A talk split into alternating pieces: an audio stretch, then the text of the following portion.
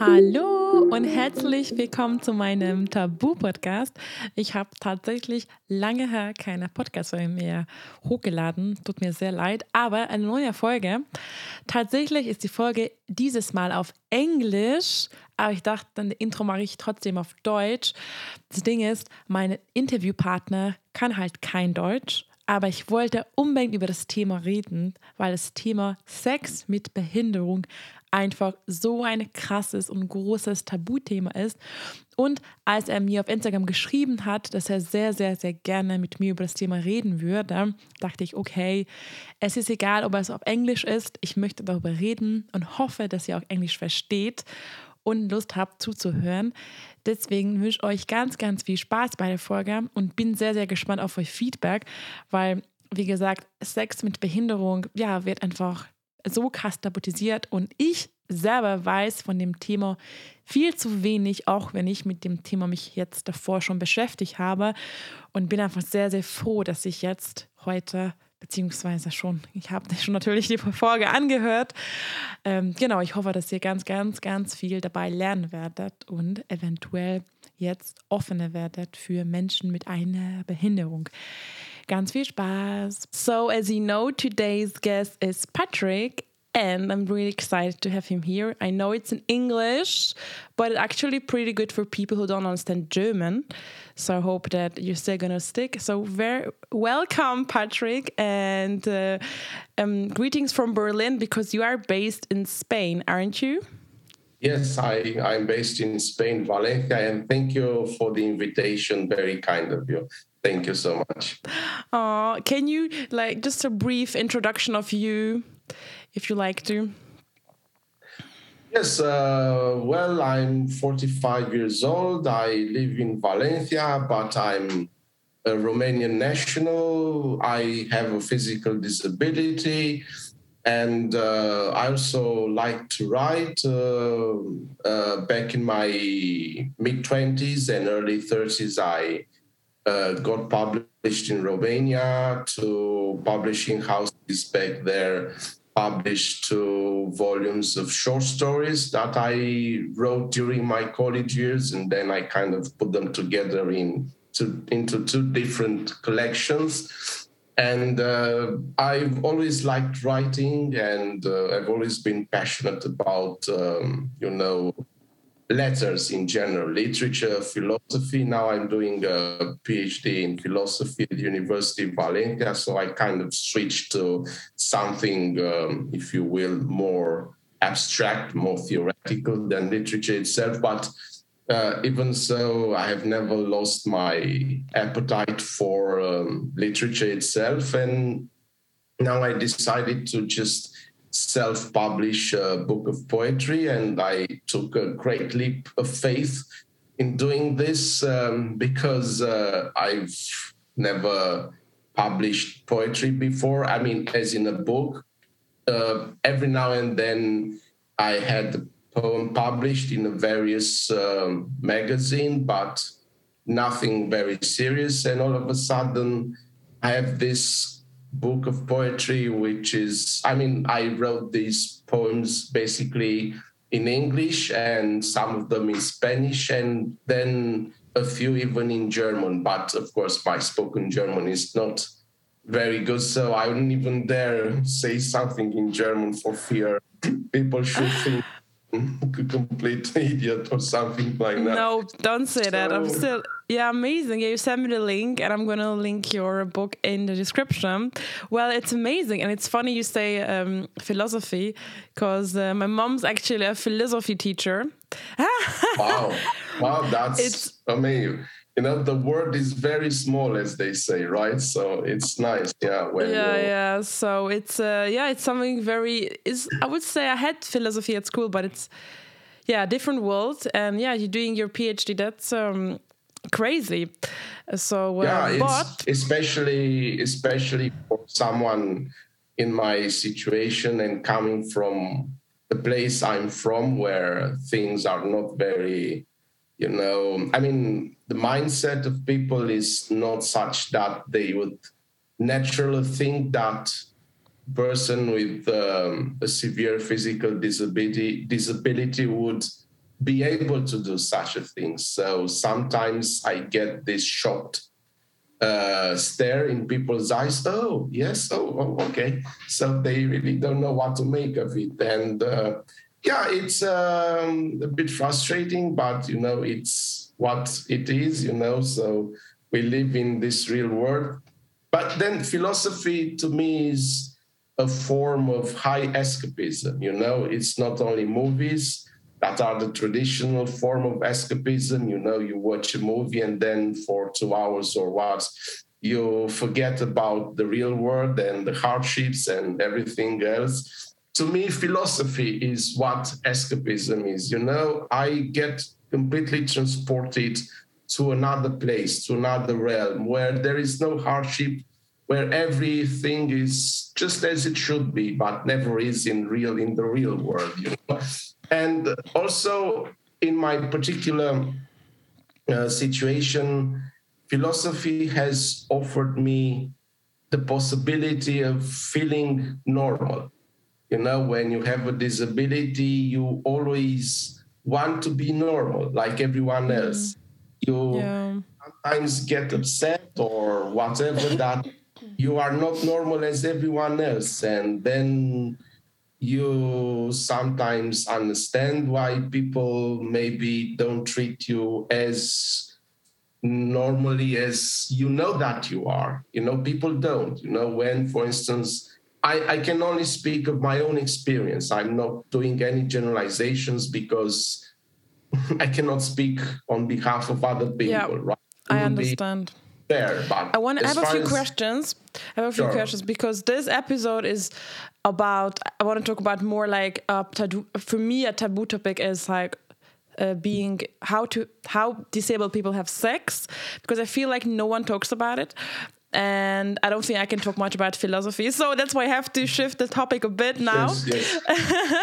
first of all can you talk about your if that's okay for you about your sure, your disability so um, you are you are in a wheelchair but this is obviously a very yeah what exactly yes that's that's a very broad term i actually exactly. only the mm. wheelchair mm. when i go out because i cannot work on my own uh, for for long and uh, inside for here uh, for example when i'm in my own apartment i don't use it i can walk on my own so it's like um, you know help because i cannot walk on my on my own uh, for very long distances and when you go out of course you need to walk a lot, and then it comes in very handy uh, because my disability is atypical. It's not, you know, I'm not paralyzed or anything like that. It's okay. It's uh, something else. So. Uh, as far as everything else, I'm completely normal. So my sex life and everything else, yeah, it's only the physical appearance, the fact that I have a disability that sometimes has hindered me from having uh, uh, a lot of relationships because let's face it, not many women accept having a disabled partner, you know, partner, even though it's a short lived relationship. We're not talking about marriage or something very serious, but even, even like, even so, you know, I was married, now I'm divorced. So it's not like I'm you know, a virgin or I've never experienced the pleasures of the flesh, as they say.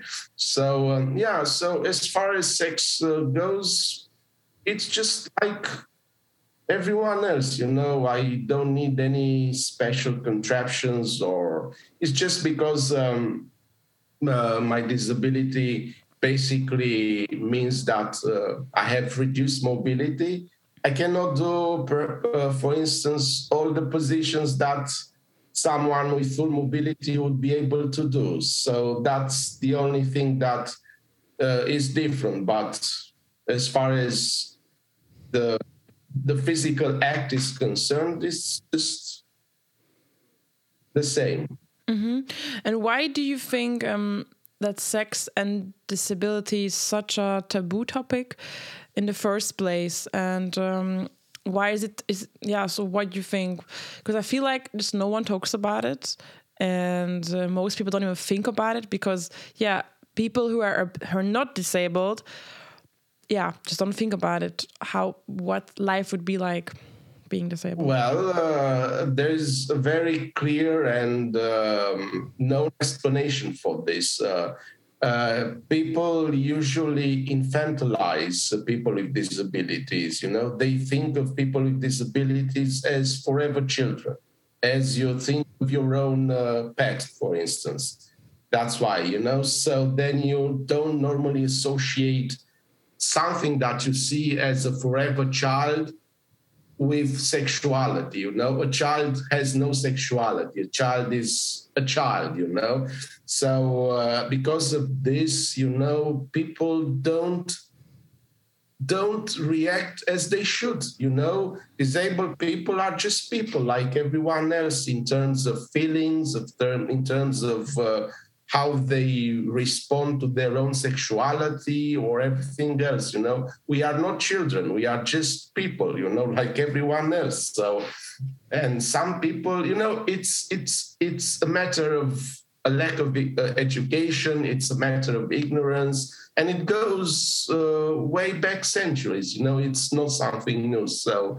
Now we need to do everything we can through your blog and others like this you know, uh, for people to understand that sexuality is not something prohibited or inaccessible to people with disabilities. Of course, there may be some illnesses or disabilities where the person that has that cannot have sex, but that's something different. It's not like you cannot generalize. You cannot say all people with disabilities, no matter what the disability, uh, is uh, some kind of uh, adult, grown up version of a child. So it's like an asexual being.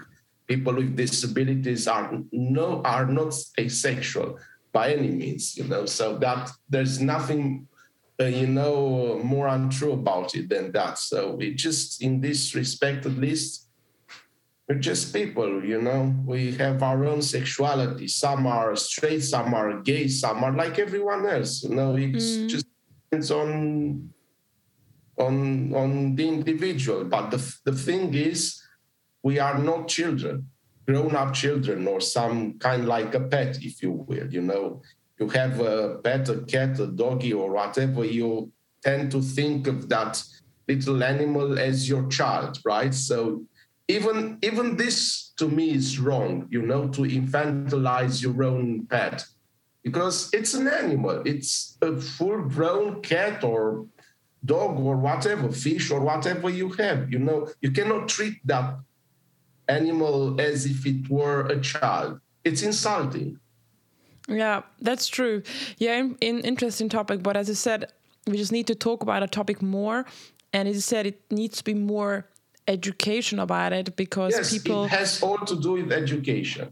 And people know that you know having a disability is not a stigma. It's not a curse uh, from god or whatever you know. It's not it's just a biological accident. The way you happen to be born blue-eyed or tall or short or fat or whatever some people happen to be born with a disability and that's the way it is you know? It's a fact of life it's a fact of life. Nothing more than that you know? So we need to react accordingly to it yeah. you know?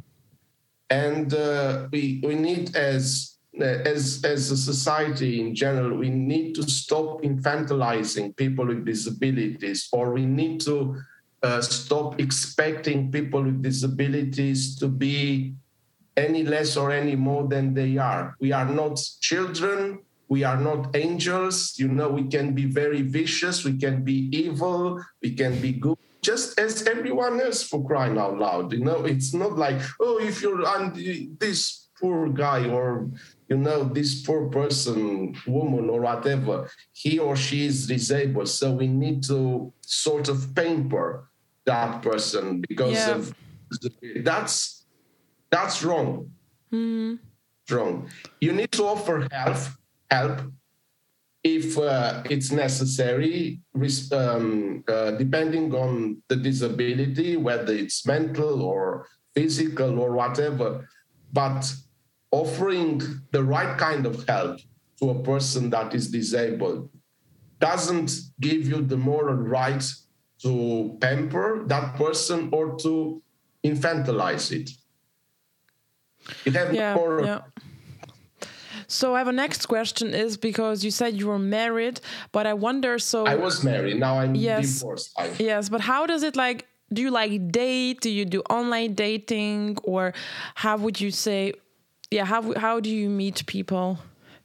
I mean, yeah, for dates, well, women. Are you into this? You're into. Sorry, I'm not. I didn't. I didn't even ask you if if you were married to a woman or to a man.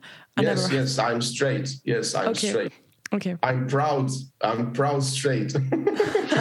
okay. Okay. Yeah, yeah. Yes, I'm into women. Yes. Yes. Yeah. And um, so, what is your question exactly? How so. Yeah, I mean, online. Um, yeah, just like how dating. How would, yeah, how would you date people online, or how do you? Yeah, how do you? Yes, meet? mostly online, like everyone else. You know, you have these apps and swipe left, swipe right, right? like everyone else, it's okay. no difference. There's no difference in that, and then it's like with everyone else. Uh, like for instance, if you date online if you go to one of these apps and you start dating, right? And some you say you are white, you're German, you're whatever, you're this height or whatever, and some men will accept you for what you are, some men will not accept you now because perhaps some men prefer Asian women or black women or fat women or whatever, something that you're not. And then there's no acceptance, right? And they move on, you move on. And it's the same with me. I need to be very honest from the very beginning. Look, I have a disability, and some uh, will just um, block me immediately. Some will just uh, accept me for who I am. That's the way. Do you have this? Do you have to like something? Because once I listened to a YouTube video and I was about two disabled uh, people with disability. Sorry, people with disability talking about dating and one of them said that he has a picture of, of, of himself with his wheelchair in his profile, his Tinder profile, because he said, "Yeah, I'm proud, and this is me, and I want. And if people don't accept it, then it's fine. This is me." So I wonder, do you communicate this right at the beginning? Is it in your profile, or do you only say it on during texting, or how do you communicate this? Well, I uh, when I used to date online, I didn't necessarily mention my disability on the profile page, you know. But as soon as uh, uh, I got a match with a woman, you know, I immediately told her about that, you know, so that there may be no confusion, no, you know, nothing that may hinder us from going somewhere if it's the case. So uh, because to me honesty is the key and i think for everyone should be. You cannot lie about who you are. Absolutely not. And how, what were the reactions mostly? Well um, i don't know. Of course i i don't have uh, you know statistics about this so i don't exactly know what happens with um, you know to other disabled men or people in general in my case, uh, it's a bit, let's say, unusual because they immediately uh, see that. Um, I mean, I, I'm not what they think a disabled person should be. They immediately tell me, and I've been told this so many times, you know, during my dating my dating uh, experience. You know, but you look very normal. Your face is very normal. You don't look disabled. That's what I get, you know, from these women in general. And they are amazed or shocked or surprised that I don't look disabled. And sometimes I ask them, what do you mean I don't look disabled? What do a disabled person should is supposed to be looking like? You know, so I I ask them. So what uh, did you think I should look like? You know, because you just told me I don't look like a disabled person. Then what does a disabled person look like? You know, so as you can see, there's there's set of prejudice in people's minds. You know, they expect a certain look, you know, or a certain appearance or something like that. Disabled people are supposed to look like this, and then they have this mental template. And mm. uh, a disabled person and I'm sure I'm not the only one, but I'm talking about me because I cannot talk about anyone else, right? And then they see this disabled person who does not fit their mental template. And they are like, but you don't look like a disabled person. Well, because I'm not. I just have a physical, uh, you know, mobility problem, but I don't consider myself as, I consider myself as fully normal. So some are shocked and and right. all of them express a great deal of surprise in my not looking like a disabled person, whatever that may mean.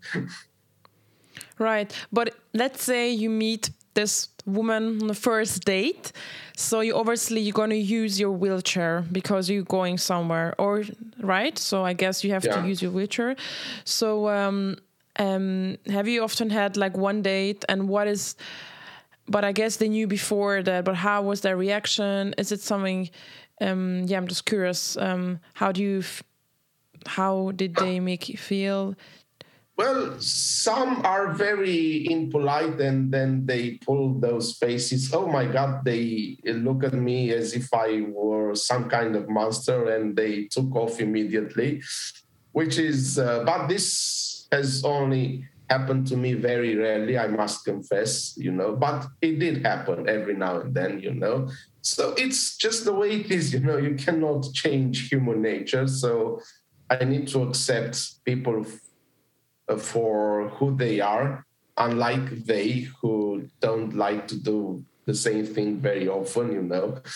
And sometimes uh, until we begin talking and they realize who they are talking to you know they feel surprised and then they feel they begin to feel more and more comfortable as the conversation progresses and sometimes something is born of it sometimes like normal you know the, the the key word is normal you know. Disabled people apart from a very specific portion of life where they need some specific help um, uh, you know about their disability everything is everything else is just as normal boringly normal as in in in every other person's case you know it's just normal life hmm.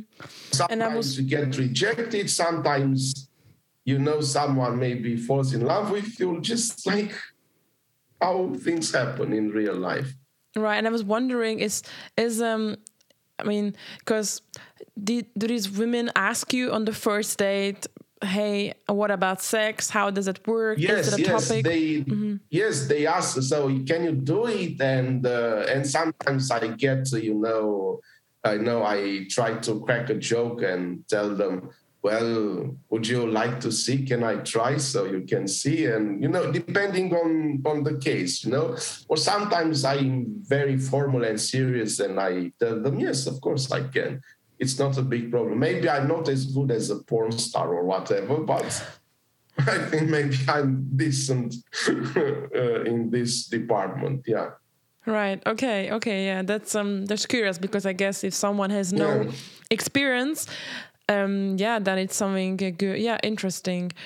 And I heard that it's there is there. I don't even, I don't know what's in Spain, but I think in Germany uh, there is like a special platform, dating platform for people with a disability because I, because I heard it's not that easy to use like these these Tinder normal platforms. Do you have what what do you say to this?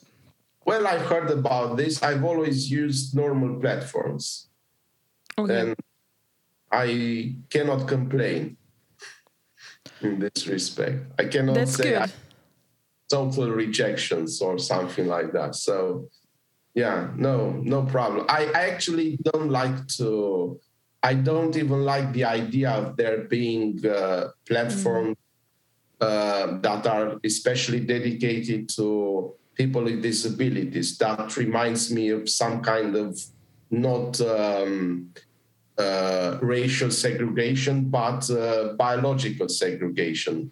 Just as in the United States, you know, it used to be there used to be different bathrooms and public spaces, restaurants, and so on for black people, so that black people with cannot mingle with white people. Now it's something like this, you know. So you have different places for disabled people. Why? So that they cannot mingle with normal people you know i i don't like this idea so i i i've never used any of these platforms yeah, yeah, I absolutely understand.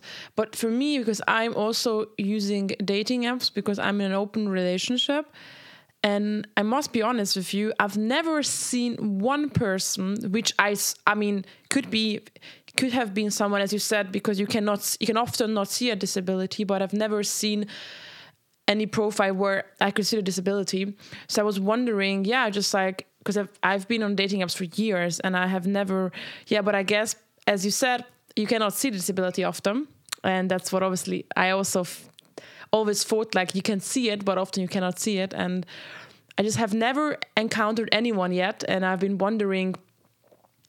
Yeah, well, I've been wondering. Yeah. Let me tell you what I think about it it may be true, it may not be true. It's just my opinion. So you can make of it whatever you think proper.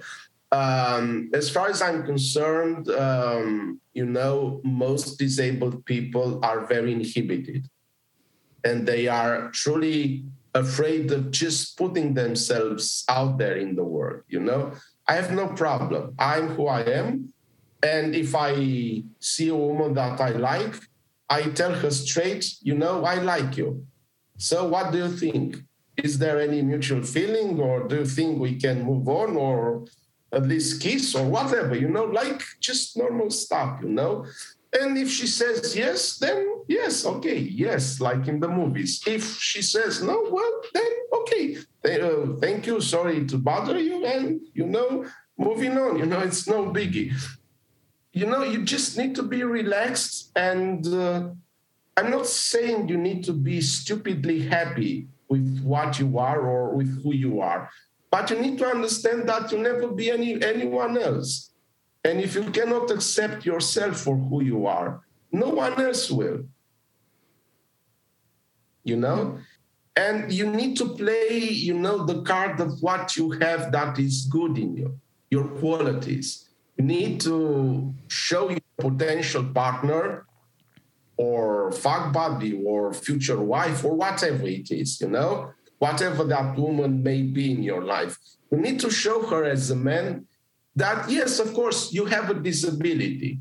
Perhaps, as in my case, you have a pretty severe uh, physical disability. But for crying out loud, I'm not reduced to that. I'm so much more than having this disability. And I need to let you know that. And I want you to understand this, to feel this, to internalize the truth that I'm so much more than this disability. And in my case, this is true. You know, I write books, I write philosophy, I'm very educated, I speak various languages. I'm I have a tremendously open horizon intellectually. I'm very open-minded. You know, I had girlfriends from almost uh, all races and ethnicities. My first woman was Austrian, for instance, when I was, say, 17 or 18, something like that. So it's just the way it is. Some will, ex- because even if you're perfectly normal, if you're, I don't know, Apollo, the perfect man, you'll still have some women who will reject you.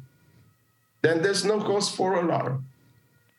Yeah, well, thank you. That's very true. And I, as you said, we need to accept ourselves first and love ourselves first before. Not necessarily love, just accept and Accepting. be about what you are, what you can do, and not live in this dream world in having mm. this. See that, for instance, if you have a physical disability, never dream that you'll be able to be, I don't know, Usain Bolt or I don't know, successful athlete don't be that stupid. Do something that you know that is within your grasp, That Yeah. is realistic. No? Yeah. Because, Yeah. yeah. So, who, for you guys who don't know who Usain Bolt is, Usain Bolt is the world record holder for 100 meters and 200 meters. Because Yes, I'm a yes, big fan of Usain Bolt. I used to be a runner myself. So, Well, just I, I'm saying, not if into sports, but I am an admirer of everyone who can do something that is extraordinary in their lives, whether it's sports or literature or painting or whatever, music.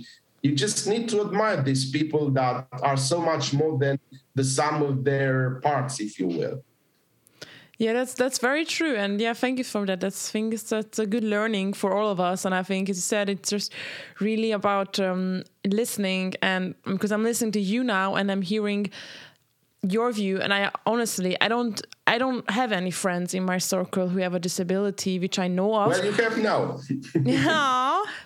so it's so nice that that you that I'm allowed to learn from you because yeah, I I can never feel what you feel and I can Sure, never be in your position, but I can try to try to put myself in your shoes and um but you think can learn from eh, from someone else's experience. And I would like to, to tell you two of my experiences, sexual experience, if you will, if you if you're curious, so you can understand the kind of person I am and this kind of surprise that women um, usually go through experience, you know, when they deal with me in this intimate matter.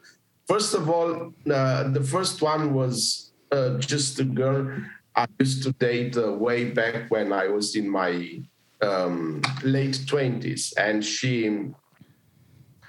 you know, I, it was maybe a thing, you know. I just uh, would her for a week, you know, begging her on in the internet, please come to me, please, please, please. I like you so much, please. And finally, she gave in and she came to me, and of course, we were intimate for um, for I don't know two months or something. It was nothing serious, just you know, a thing, you know. But at one moment, I, I will never forget that because now it was her who took me by surprise in what she said, you know? And i'll just repeat those words as she said, okay, if you want, if you need to bleep or, you know, like, because it's a bit uh, vulgar, but I just want you to experience the real thing, you know, as it happened. You know, so as one morning, as we were lying in bed, just doing nothing like a couple, you know, you have these moments where you don't speak, you don't have sex, you just enjoy your partner's company. And all of a sudden, she looked at me intensely and she told me, Well, I never expected you'd be such a fucking guy, you know, that you'd like to fuck so much. And I was like, I was now, it was my turn to be surprised, you know. And I told her, What did you expect? What did you expect? I'm just a guy. Of course, I like fucking. yeah, yeah.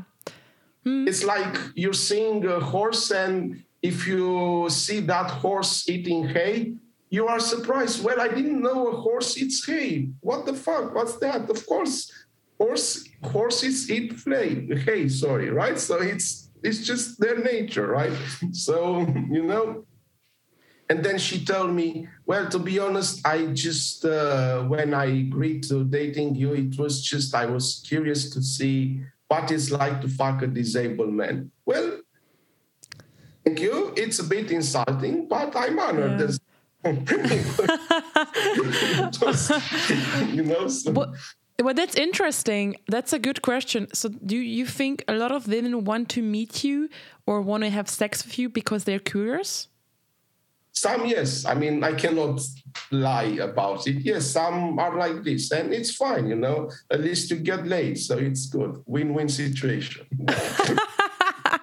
okay, I get it. I Yeah. get it. And the the the the, um, the other experience I I want um, to tell you so that you can understand something from my own personal experience. So you know that perhaps I'm different from other disabled people because I have this nature. I'm not inhibited, and if I like a woman, I just concentrate on that woman and I do everything I can to have her if it's possible. Of course, if it's not possible, of course, you're a gentleman. But if it's possible and you're getting those signals that she's receptive, then I will not stop, you know, like any other man, right? So it's it's just the way it is. And this time it was a completely different relationship. It's it wasn't something like casual, you know. We were supposed to get married. It was a very serious relationship. And um, one day again, we were lying in bed, and this kind of uh, very nice, pleasant experience. And she just looked at me and she told me, and I could sense that she was being very honest at, at that moment. Whenever I'm in bed with you, I completely forget about your disability. You are so normal in bed. And this time I said, Well, thank you. If you think like this, of course, I'm happy. Mm-hmm. Mm-hmm. Mm-hmm. Interesting. Interesting. Okay, yeah. interesting. Mm-hmm. Interesting. Interesting. Have you um, I don't know, do you have any friends with a disability? Do you share your experience about sex? Do you, it's something you talk, or I'm just curious because you said your disability is not that normal and you can do you can walk in your home so there are people who yeah. cannot even leave their wheelchair so i was thinking yes yes unfortunately yes yeah so i'm just thinking because do you ever talk about do you have any friends who, who share their experience with you in this uh, right now, I have no disabled friends, but a few years ago, I even dated a disabled woman who was even worse than me. And I used to, you know, I would push her in her wheelchair. I was the one pushing her in her wheelchair. And people would look at me, and it was like a freak show to many. I just couldn't care less, you know, because she was my girlfriend at the time. And I, I told you, I, I I'm not like this. I don't like to judge, you know. People are just people. We are very different from each other. And that's a strength, not a weakness, as far as I'm concerned, right? So I was happy that I was there, you know, and I was, and every time she was like, oh my God, I'm so ashamed that you need to push me when uh, you yourself need to use the wheelchair. And I was like, no, don't worry. You know, I'm just doing muscles. For me, it's a physical exercise. So it's good. Then I'll be better in bed or whatever. I'll be more powerful. You know, I'm doing this push ups with your chair. Yeah. But the thing is, we broke up simply because I discovered she was a phenomenal liar. So, mm. you know, the reason we finally, I decided to break up with her had nothing to do with her disability, with her character. Hmm. She, okay. Yeah. She had a very bad character. And I don't like that, you know? Don't yeah, honesty like... honesty is uh, very important in yeah. a relationship. Yeah. yeah. And she lied. Uh, I don't want to get into these details, but she lied to me about her disability in a way that I just couldn't accept, you know? And I just told her, you know, I've always been honest with you. I told you from the very first second we decided to, I don't know, have a relationship, whatever, get romantically involved. I told you from the very first second everything about me. I cannot do this, I cannot do this, and this and this. I held nothing back from you. And now, what was, how did you respond to this by holding back everything. So I cannot accept that. Yeah, I totally understand. Yeah, well, thank you for sharing these. Interesting, interesting. I have one more question. I read about this, but as I said, it's sometimes you read things and doesn't mean it's true. That sometimes people with, with a disability have a special um, kink or something they like in bed. Is this true? Or you cannot uh, maybe you cannot generalize this. Uh, they have a special one. Like a kink something they like like um, fantasy or something yeah yeah something like more like i would say maybe a special fantasy which because of their disability because they can some of people cannot do specific things in bed so they have they focus more on a few kinks on fantasies. Ah ah okay. So i honestly don't know what to say about it. I, i've never heard about it and i certainly have no fantasies that would relate to my disability, like, I don't know, having sex uh, while walking or whatever, I don't know, uh, while standing or whatever. I don't know. My fantasies, if I have any, are just normal fantasies like everyone. And anyway, they're not related to my disability. So in this case, maybe some people do. Of course, I, I couldn't speak for anyone else. Yeah, I get it. Wait, maybe maybe some do. Right. Is there anything um, like is tech technology helping people with a disability to yeah to have a yeah an easier intimate life or any special toys or anything or or do you know any of these? Well i don't know to be honest because i've never used as i told you my sex life is just as boringly normal as everyone else's you know? I have no idea. I didn't even Uh, now it's the very first time i I heard that there may be sex toys for disabled people. You took me completely by surprise. So I, I have no idea. Maybe there are. I, I don't know. I don't know. Yeah, the yeah, I found a website. I listened to a podcast and a oh, yeah, that's um, interesting. A, yeah, there's a guy with a disability, and he he said it's just such a yeah. There was ne- there wasn't a toy, and he invented one, but I mm. think it's yeah so i can send you the website if you're interested but i get you don't need it so. No it's just as i told you the only difference between me and people who have full mobility is that i cannot perform in certain positions sex positions you know because of my lack of normal or full mobility. But the sex itself is just sex normal sex. You're right. Yeah okay. Well i think that um, you have answered all my questions. I'm thinking, is there anything you want? Yeah, the last message you want to um, tell everyone who's listening. Something you want to just. What shall we? Yeah. how can we maybe just if you if you meet a person with disability, are there any appropriate question you should ask? I would say just treat them as normal people because they are normal people, and just don't talk about this, the, the disability. Or what do you suggest? Well, um, yeah, I think it's it's a good uh, opportunity for me to deliver like a message or something like that. Um, I would say that it would be wonderful if people in general stopped using the word normal when referring some people and you know not when they refer to others you know? Because as far as i'm concerned the word normal is so relativistic. What does normal actually mean you know? If you are colorblind for instance are you normal or not? If you suffer from a heart condition are you still normal or not if uh, you only want to have sex with Asian women and you hate white women or whatever, the other way around, are you still normal or not? If you want, you have this fantasy, you want to be peed on because that's your thing, you know, that's what turns you on. Are you normal or not? If you like rice and not bread, are you normal or not? And so on. I could go on forever. So I think it's very destructive for people to use this word because the word itself means nothing. You are normal as long as you are yourself, as far as I'm concerned, you know. So if you are yourself and you behave in like manner and you do your best in transmitting to others this message that look, this is me. I'm normal me.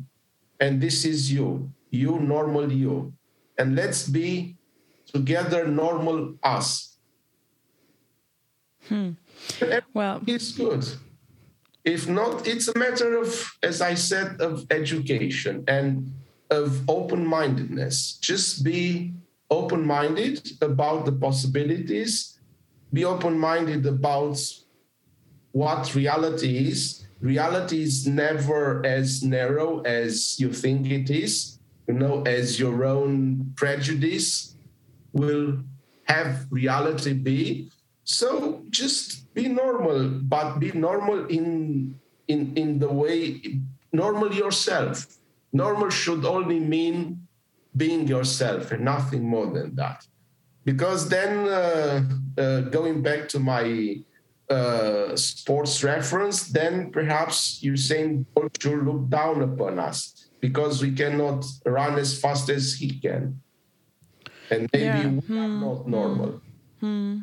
you know, when compared to him. Right? Yeah. So we are not normal or we are all inferior because we cannot do what he can.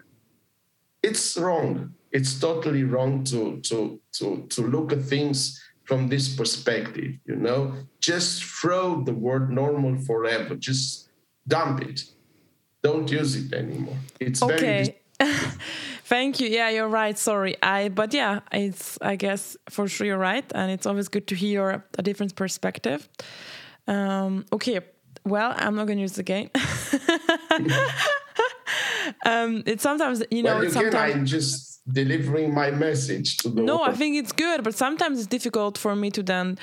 I try to think of the best words to use, but I'm not experienced, and in in and then it's good to hear your side, and that's yeah, it's really yes, good. because you know people people struggle with words rather than with realities, and it's a confusion. You know, mm-hmm. we should deal with reality, not with words that define reality. Just you know, as Shakespeare used to say, "What's in a rose?" You know, sorry, what's in a name? You know that famous phrase of his. You know it's very true to everything. You know, a name is just a name, like a word. A word only describes something subjective. It's us who have decided to call a horse horse, H O R S E. It's not the other way around. It's not something inherent in the horse itself. Thank you so much. Thank you for sharing your, especially because you know so much about literature. it's it's crazy. So where can people find you? Uh, you have an Instagram as well, right? Yes, I have. Uh, yes, I, I, have an Instagram account as well. It's called uh, Wordsmith in Wheelchair. It's the name of my book, basically. So I I thought I should name the book. Uh, you know, after my Instagram account. So you can, I think you, have you seen it? Yeah, I will link everything down below. I think it's easier, and then I'll link your book. Yeah. And then just if anyone wants to reach out to you, then I guess they can they can just message you via Instagram. Yeah, sure. They can message me on my Instagram, if, on my WhatsApp, whatever. It's I'm open. I'm open to to the world. You know. To okay. Thank you so much for uh, yeah for educating us all, and uh, thank you for sharing. Yeah, just making time for for me to answer my questions. So thank you very well, much. Thank you so much for the invitation. It's been quite illuminating, and it's been enough much. Thank you so much for listening, and then see you in the next episode. Bye.